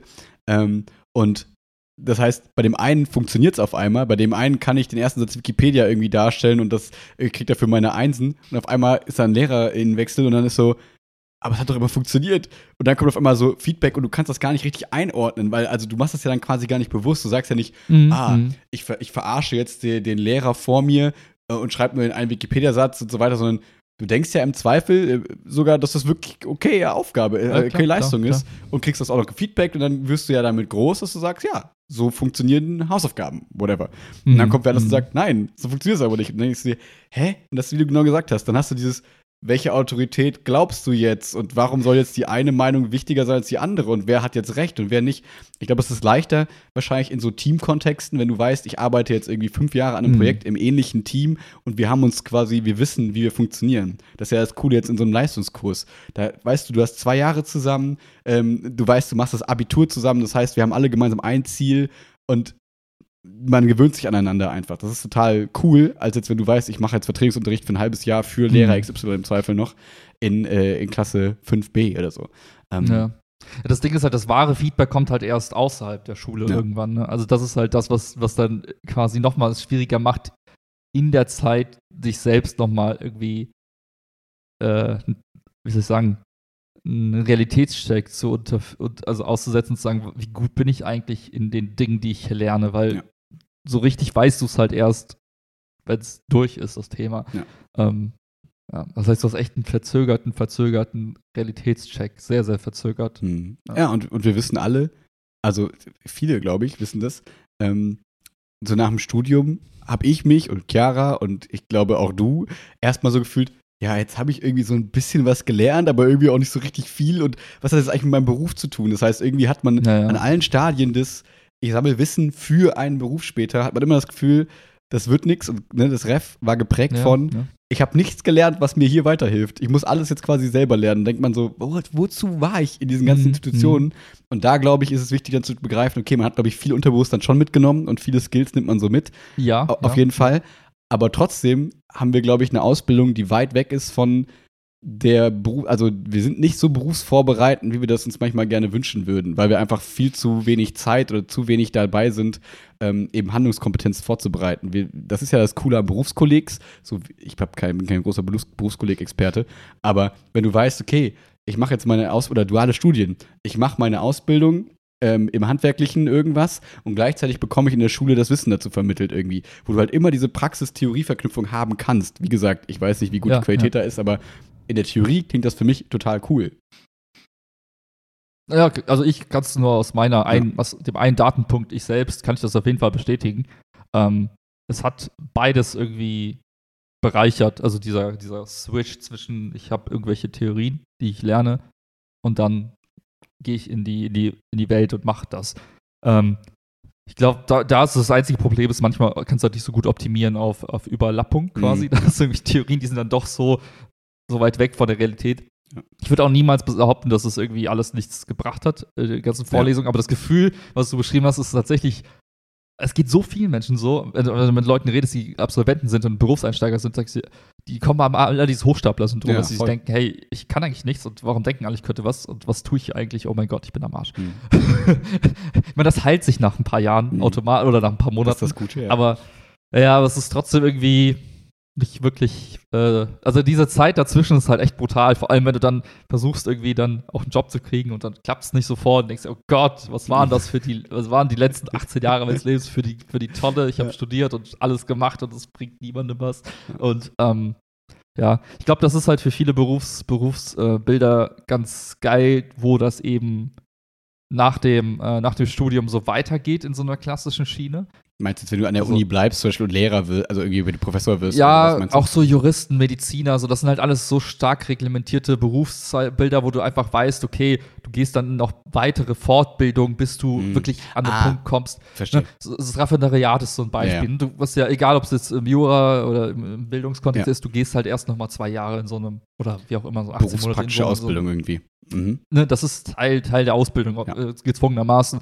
Als Mediziner hast du es auch. Du Ja. gehst erstmal, wirst du quasi Assistenz, Assistenz, Assistenz. Ja. Ä- Arzt, Arzt. So, und dann entwickelst du dich so ein bisschen weiter und wirst irgendwann mal. Äh, ähm, aber in vielen Berufen, die halt eben nicht so klassisch vorbestimmt sind, hast du halt eben Mhm. keine Regeln, die da sagen auf einmal, hey, Ja. das ist das nächste Auffangbecken, hier lernst du schwimmen. Willkommen im Ozean. du kannst alles und darfst alles, aber kannst Aber nichts. irgendwie auch nicht. ja, genau. ja, ja. Ja, das, das ist wirklich ganz spannend zu sehen. Genau, ich, ich in Pedda rett, rette ich mich, versuche ich immer so ein bisschen mich damit zu retten, zu sagen, okay, wir haben uns halt darauf auf die Fahne geschrieben, dass das Gymnasium jetzt zum Beispiel, ne, oder auch die Gesamtschule im Zweifel, ähm, eine allgemeinbildende Schule ist. So nach dem Motto, Ja, das ja. Ziel des, des Gymnasiums ist es eben auch nicht, dich jetzt auf Beruf XY vorzubereiten, sondern das, das, Ziel davon ist, dich möglichst breit aufzustellen, dir, zu, dir die Zeit zu geben, im Optimalfall herauszufinden, wer du bist, was du willst, was du kannst, um dann mit diesem breiten Methodenwissen und whatever dann in, in ein Studium oder in eine Ausbildung zu gehen und zu sagen, okay, ich komme hier klar und kann meinen Weg finden. So mhm. verkläre ich mir das mal ein bisschen ich finde den Ansatz, ich finde, wenn man das so sagt, finde ich, klingt das auch cool und verständlich. Ähm, trotzdem kann ich jeden verstehen, der auch mehr Praxis ähm, fordert in gewisser Weise ab einem gewissen Schuljahr, ab einem gewissen Alter vielleicht und dann so sagt, ich gehe jetzt irgendwie aufs ähm, mathematisch-naturwissenschaftliche Gymnasium oder es gibt doch auch irgendwie, es gibt so höhere Handelsschule, whatever, was ja eigentlich ein Gymnasium ist, wo du einfach ein bisschen mehr Mathe mhm. hast und so ein bisschen mehr Berufskontext genau, ich kann das alles nachvollziehen. Ähm, ja, und wie gesagt, romantisiere mit mir dann immer so ein bisschen in die Richtung, dass ich sage, wir versuchen halt euch mehr Skills so fürs Reflektieren, fürs Leben irgendwie mitzugeben, als jetzt, wenn ihr in der 10 aufhört und dann in der Ausbildung geht, dann verpasst ihr, glaube ich, viel soziale und reflexive und keine Ahnung, Recherche-Skills und whatever. Ähm, nicht, dass man die nicht aufholen könnte, aber ich glaube, dann die, die jetzt von der 10 aus in der Ausbildung gehen, die werden halt sofort im Berufskontext gefordert, die sind dann in der Ausbildung und dann haben die nicht mehr diese Freiheit und nicht diese Zeit für, ach, wie funktionieren eigentlich Gruppenarbeiten und wie funktioniere ich im Team, sondern dann wird es halt mhm. da hart mhm. beigebracht und gelernt und fertig ist das so. Ja, ich glaube, ich glaub, der, ähm, der Gedanke, den ich hatte, ging auch weniger dahin zu sagen, du führst früher irgendwie äh, Arbeitsphasen ein im Sinne der, der Wirtschaft, du gehst jetzt nicht irgendwie mhm. mit, mit zwölf schon irgendwie ins Unternehmen, sondern eher, das gibt, es gibt Fächer, da geht ja. das, es gibt Fächer, da geht das nicht. Ähm, dass du sagst, du hast weniger reine Theorievermittlung, sondern du hast mehr, mehr auch Experimente, kleine Projekte, wo du sagst, keine Ahnung, Chemieunterricht. Ne? Klar kannst du jetzt Leuten erklären, wie, wie ein Katalysator funktioniert, aber du kannst auch sagen, hier du 20, 20 Fläschchen und jetzt wähl mal die richtige. Mhm. Und dann musst du halt einfach tun. Ja. Da siehst du halt am Ende in der, in der Färbung des Wassers oder des, des Stoffs hat es geklappt oder nicht. Ja. Ähm, und da könnte man halt überlegen, äh, gibt es Sinn jetzt in der, in der, weiß nicht, in der sich wandelnden Welt, wo eben das reine Informationsbeschaffungsthema äh, super easy geworden ist, weil du eben auf diese Seiten gehst, die das alles für dich zusammengefasst mhm. äh, haben. Du sagst, okay, das ist keine, keine, kein Anreiz mehr irgendwie für die Leute. Und es gibt uns auch kein, kein gutes Bild davon, hat die Person das gecheckt oder nicht, weil im Endeffekt googelst du, während du da sitzt oder, oder zu Hause und beschaffst dir die Informationen und gibst die einfach wieder. Mhm. Und dann weißt du halt nie, wo kommt das jetzt her und das macht es halt schwieriger zu bewerten. Also, also wechsel halt in Modus und das, wie gesagt, geht nicht in allen Fächern so. In Peiner wird das schwieriger, aber mhm. Chemie, Mathe, Informatik, was auch immer in den ganzen naturwissenschaftlichen Fächern sollte es eigentlich möglich sein, standardisiert auch zu einem gewissen Teil vielleicht auch so, äh, so Aufgaben mehr zu gestalten. Mathe hat es das immer gehabt mit hier rechne mal und zeig mir einen Lösungsweg. Hm. Ähm, ja, und du kannst ja sogar, könnte, sorry, ne? du kannst ja sogar noch konkreter werden in Mathe, das weiß nicht, ob es schon Richtung Physik geht, aber wir hatten diese klassischen Aufgaben Mathe ja auch, in welchem Winkel musst du den Ball oder den Speer werfen, damit er irgendwie gut fliegt und das halt irgendwie zu kombinieren mit, ja, probier's mal aus. Jetzt hast du hier einen Winkel von irgendwie 180 Grad ausgerechnet. Ja, du ja. weißt als Schülerin und Schüler vielleicht gar nicht, was das genau bedeutet, dass das dann bedeutet, du wirfst sie hinter dich, so ungefähr. Ähm, das mal dann zu testen und so, das, das, das ist ja auch was, wo du dann sagst, okay, wie kann ich jetzt das, was ich da gerechnet, was erstmal vielleicht gut klingt, weil das mathematisch für mich Sinn macht, da das aber mal zu testen und dann zu merken, ja, nee, Reality Check mhm. nicht bestanden. Ähm, ist ja auch eigentlich ganz, ganz, ganz witzig, ne? Und genauso wie im Pedder, wenn du halt eben sagst, okay, jetzt habt ihr ganz viel gelernt und denkt, ihr seid hier die, die Pedder-Pros, jetzt geht mal mit einem Kind, macht mal Nachhilfe und verzweifelt mal. Das ist ja auch mhm. äh, eigentlich ganz schön zu sehen. Ja, ja. Mhm. ja.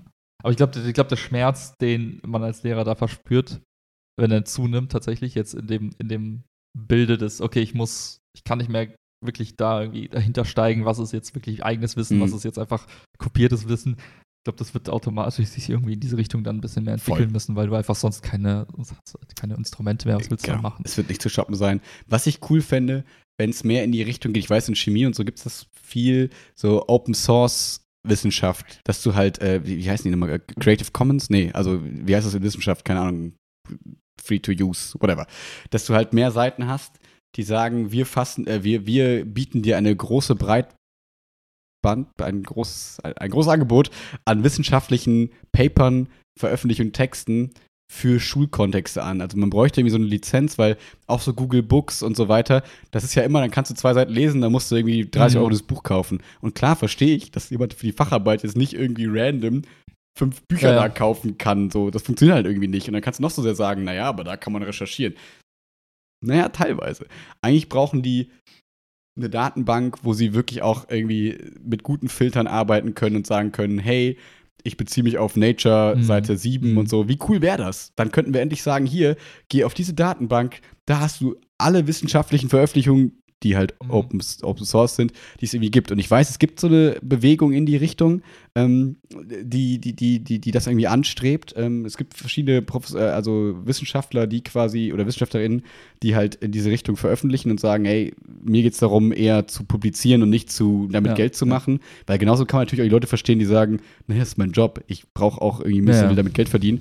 Aber ich finde, da müsste es so coole Schullizenzen geben, damit man eben das wieder ermöglicht und dann eben gegensteuern kann und Alternative. Weil jetzt kann ich immer nur sagen, wenn die sagen, ja, aber was soll ich denn außer Wikipedia nehmen? Ja, guck mal noch so ein bisschen weiter, ja, und dann ist die nächste, also die Seite 1 und 2 sind gefühlt nur Zusammenfassungsseiten, Mhm. gerade bei diesen klassischen Schulthemen, weil die sich ja immer wiederholen und das bringt Ja, halt gut ja. Klicks, das heißt, die werden viel geklickt, das heißt, die sind oben. Ähm, und wir wissen alle, Google-Seite 3, ja, sie existiert, aber das ist auch viel creepy Shit auf einmal so, ne? Klar kann Ja, da auch die gute Seite drin sein, aber ich kann verstehen, dass das schwer ist herauszufiltern dann von jemandem, der das Thema eben nicht kennt. Das heißt, du müsstest ihm eigentlich geben, hier, geh auf die Seite, nimm die Suchbegriffe, die du brauchst, go for it. Und dann guck die Paper durch. Das, dann sparst du dir so viel Rechercheaufwand und ähm, könntest eben auch sinnvolle Quellen verlangen. So ist es Mhm. immer so ein Zwiespalt zwischen, eigentlich sollst du coole Quellen nutzen, aber ich verstehe, warum du es auch nicht tust. Und das ist irgendwie doof. Also es ist irgendwie, ja. Ja, zu sagen, geh mal in die Stadtbibliothek ist wahrscheinlich Ja. auch ein No-Go mittlerweile. Da stehen ja auch keine coolen Bücher, also da stehen ja auch Ja, dann nicht ja. irgendwie, weiß ich nicht, ähm, gentechnische Anpassungen für äh, Pflanzen gegen die Dürre. Das Mhm, Buch mhm. findest du jetzt nicht zwingend in der Stadtbibliothek. So, ne, dann musst du halt in die Unibib. Ja, okay, mit Corona waren die Aber- halt zu. Ja, aber geht. Aber das heißt, äh, das, was man bei Unis hat, ist diese, diese quasi von der Uni gestellten Lizenzen, die, die dich dann dir den Zugriff auf Datenbanken geben, das gibt es im Schulkontext auch nicht, ne? Also vielleicht gibt's das. Also ich glaube, du kannst. Also jetzt in dem, den du jetzt Nee, nicht in der Coolness, sag ich mal. Du kannst natürlich als Schule hingehen und sagen, wir abonnieren die Nature, so. Und es gibt bestimmt auch Mhm. mittlerweile eine Nature Online, so, jetzt um im Bio-Kontext zu bleiben. Ähm, aber das sind halt super teure Lizenzen und dann Mhm. musst du als Schulgemeinschaft sagen, tragen wir das und so. Das müsste halt irgendwie standardisiert sein für die ganze Schule, weil das einfach allgemeinbildend sinnvoll ist. Hm. Irgendwie, ähm, jetzt gar nicht fachspezifisch, sondern einfach so eine, ja, irgendwie so zu so einer Datenbank Zugang zu haben, weil also wofür ist das da? Da ist es doch für Bildung irgendwie da und das, deswegen Mhm. finde ich, ist das irgendwie gut zu verargumentieren. Ähm, und im Zweifel soll halt das Schulbudget das irgendwie hergeben.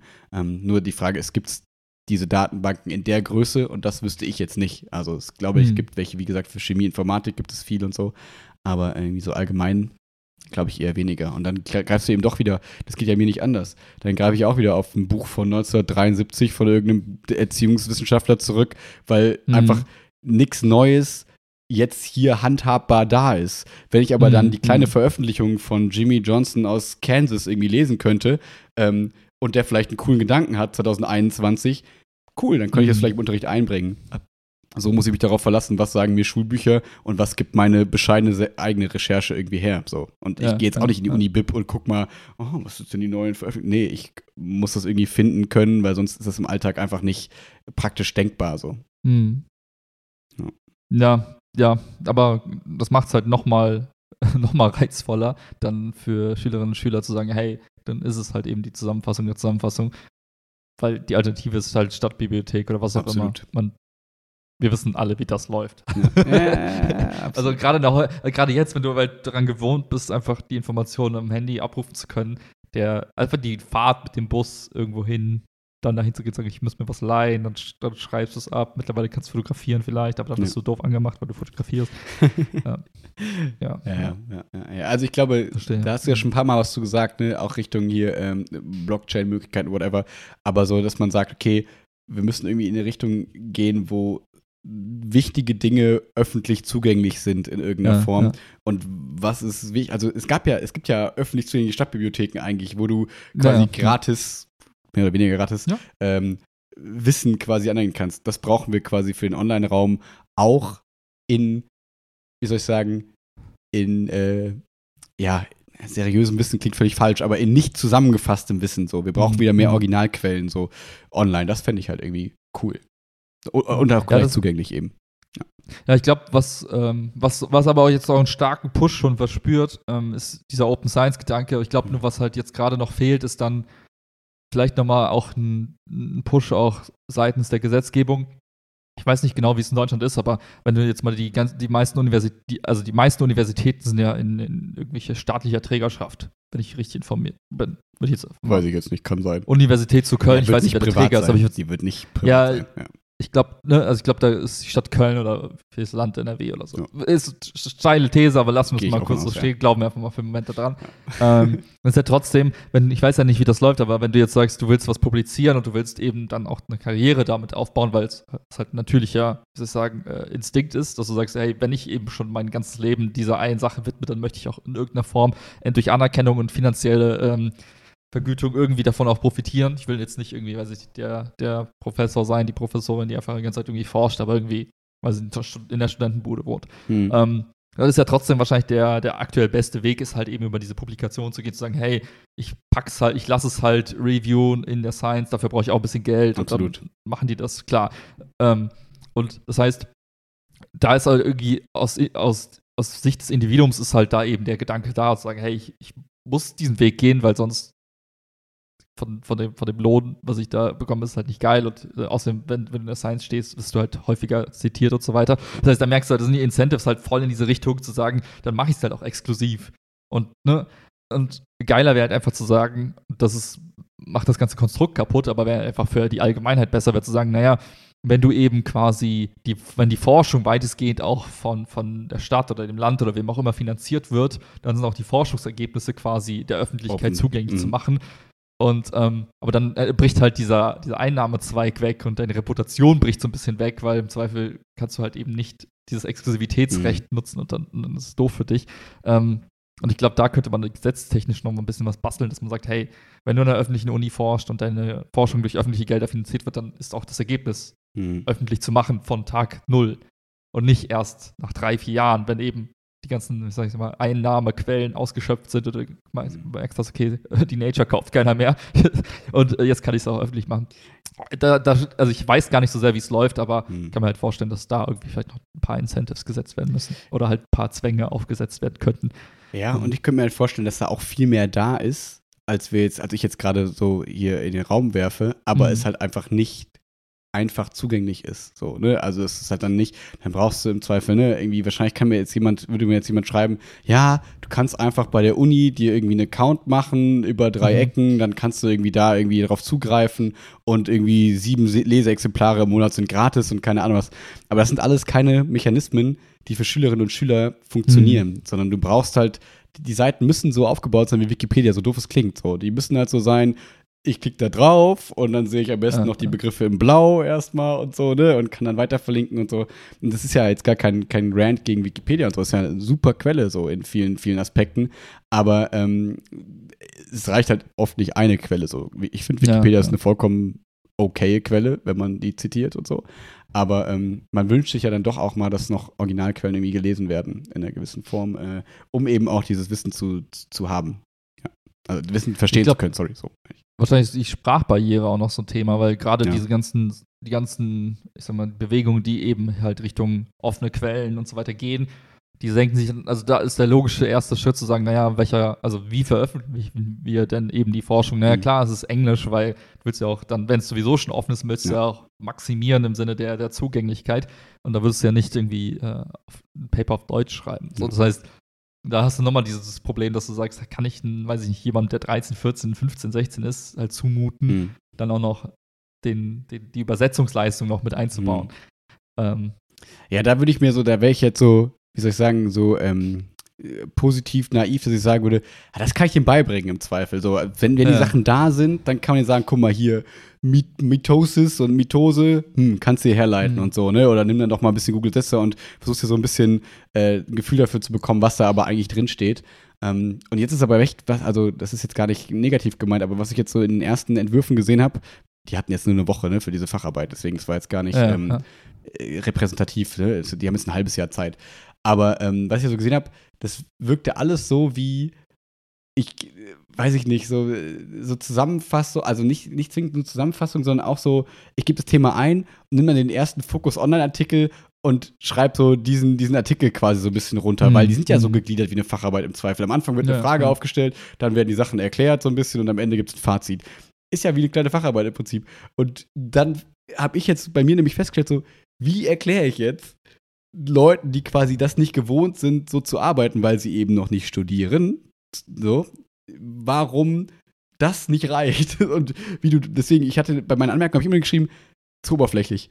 Diese Begriffe erklären, ähm, hier, Mhm, hier mhm. wissenschaftlicher sein, hier genauer reingehen und so.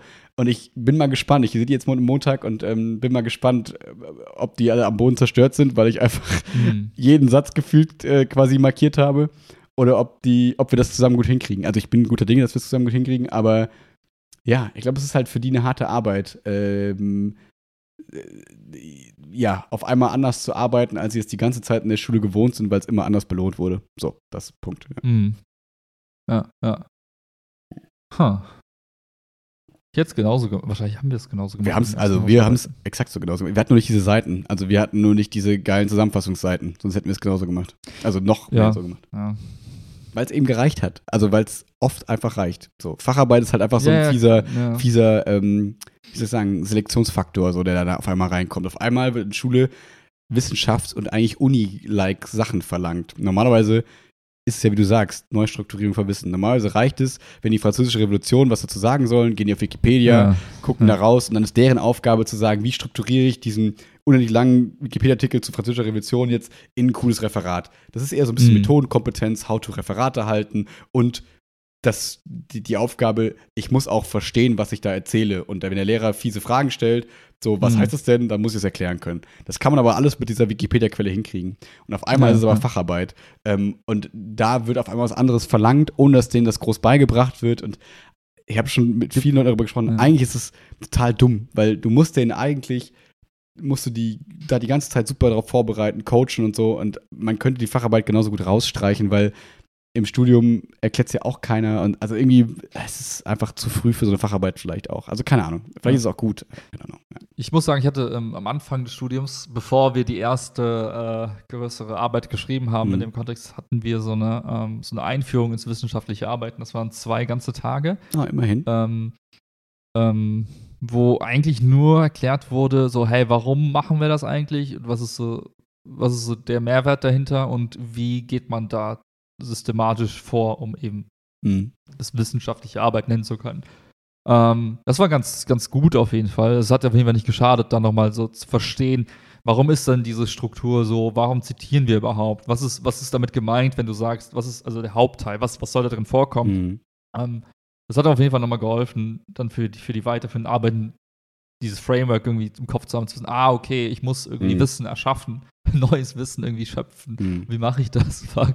Ja, Also es hat sich leichter gemacht im Doing, aber wenigstens war so das Verständnis dafür da. Das fand ich ganz nice, muss ich sagen. Das Ja. war, war ganz nett. Ja, ich schicke dir dann auch immer jetzt irgendwelche Beispiele aus meinem, meinem Studium so arbeiten. Das ist natürlich dann super überfordernd, weil die dann im Zweifel erstmal, da muss man dann sehr deutlich erklären, ich verlange von euch keine Masterarbeit. Aber da seht ihr eine Struktur, da seht ihr, okay, der stellt am Anfang irgendwie eine Frage, dann zielt alles zum Beantworten dieser Frage hin und am Ende löst man diese Frage durch ein Fazit und wie auch immer und so. Und so zitiert man, weil ich glaube, diese ganzen Erklärungen zu zitieren und so, das ist immer so anscheinend schwer irgendwie aufzunehmen, weil das kriegen, kriegen irgendwie alle immer nicht hin. Naja, ich bin gespannt. Ich werde am Montag mal mit denen sprechen. Mal gucken, was äh, Bringt Taschentücher. da so lief. ja, vielleicht. ja, ich, ich, ich bin gespannt. Vor allem, weil es auch eben Themen dabei sind, wo ich selber vielleicht noch ein bisschen was lerne, weil sind zwei Arbeiten, glaube ich, zum Thema Drogen so. Und äh, ich habe die schon gewarnt, habe gesagt, ey, zum Thema Drogen gibt es so viele unseriöse Quellen und das sieht für euch aus, als wäre es die krasseste Mhm. Wissenschaft, aber es ist halt super schwierig und so. Nee, nee, wir kriegen das hin. Okay, ich bin, ich bin gespannt. Das wird, äh, wird ganz interessant zu sehen. Bin auch gespannt, Ja. was du demnächst über Drogen alles weißt. Und bei dir geht's äh, morgen in Urlaub. Yes, sir. Mega. Heute wird gepackt, morgen geht's los, ganz entspannt. Und ja, ich habe mich jetzt abgemeldet von allen Projekten, habe allen Leuten geschrieben, bin zwei Wochen nicht da. Wenn ihr was braucht, bis Sonntagabend, danach, danach bin ich raus. Mhm. Ähm, das heißt, ich habe jetzt auch alles deinstalliert auf dem Handy, keine Apps mehr, Ach, witzig. äh, nichts, alles, alles. Ach, du hast ja kein weg. Diensthandy, ne? Ja, ja. Naja. Und ähm, ja, ich freue mich darauf, jetzt mal ein paar Tage einfach mal nichts zu tun Mhm. und einfach mal den Kopf wandern zu lassen und mal gucken, wo es mich hintreibt. Sehr gut. Schön. Von Montag bis Montag, Yes, ne? Exakt. Ja, das heißt, wir genau. werden wahrscheinlich danach die Woche mal gucken, wann wir es wann wir es hinkriegen mit der nächsten Folge. Irgendwo dann da. Achso, ja, genau. ähm, Also, sie wird nicht Sonntag und nicht Montag kommen. Das können wir schon mal sagen. ja, ja, ja, dann das auf jeden schauen wir mal, ob es unter der Ähm. Woche irgendwo einen guten Spot gibt oder ob wir es halt eben dann einfach den Sonntag danach machen. Können wir Wahrscheinlich da. Ja. Genau, gucken wir dann. Ja, genau, vielleicht noch Info, weil wir letzte Stunde, äh, letzte Folge ja über den Umzug und so gesprochen, also über Wohnungssuche geguckt haben. Wir haben die Wohnung übrigens abgesagt. Ähm, aus den genannten dann irgendwie doch Bedenken, wie so auch immer, so Preis-Leistungs-Verhältnis hat einfach für uns nicht so ganz gestimmt. Ähm, Hm. Das äh, ist vielleicht noch was, ähm, eine Info und ähm, ja, dann war's das von mir. Yes, viel Erfolg bei der weiteren Suche. Thank you. Das war's. Wir sind raus. ciao, ciao. Ciao.